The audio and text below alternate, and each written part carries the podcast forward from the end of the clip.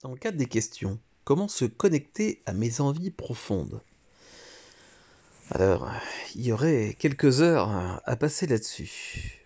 Moi, ce que je vois déjà, c'est pour pouvoir aussi se connecter à ses envies, c'est ce que je m'autorise à me connecter à mes peurs les plus profondes et à les regarder bien en face. Si je fuis mes peurs, paradoxalement, je suis toujours en train de fuir finalement c'est un petit peu la logique du contre tout contre. Donc, fuir ses peurs, pas vouloir réellement les regarder, pas vouloir les contacter, avoir du mal à les accueillir en disant si je les accueille, elles vont me submerger, ben pour moi en fait, c'est fuir ce qui nous fait nous sentir envie et donc effectivement aussi nos envies. Alors, simple à dire, hein, c'est pas forcément si évident que ça à mettre au quotidien, parce que souvent, il y a des peurs en disant, mais si je laisse remonter effectivement mes peurs, elles vont me bouffer complètement. Alors qu'en fait, c'est juste un épouvantail. L'épouvantail a jamais attaqué personne.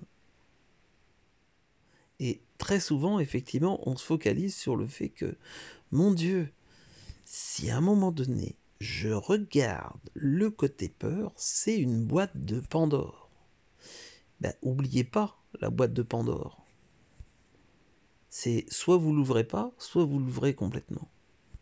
Parce que effectivement, il y avait une histoire de, il reste l'espoir qui est resté dans la boîte parce qu'elle a été refermée un peu vite.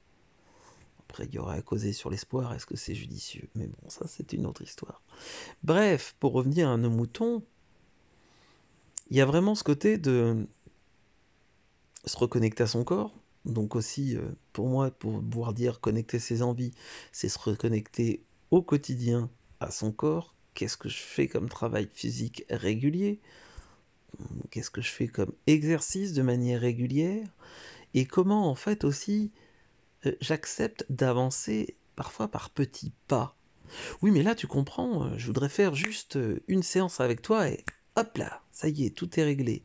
Eh ben non, il y a parfois aussi une logique de temps. Voilà. Premier, quelques, éléments de réflexion sur reconnecter, comment reconnecter ses envies. À très bientôt. C'était Jean-Pierre Martinez du site espritdelanature.fr et cocréation.com.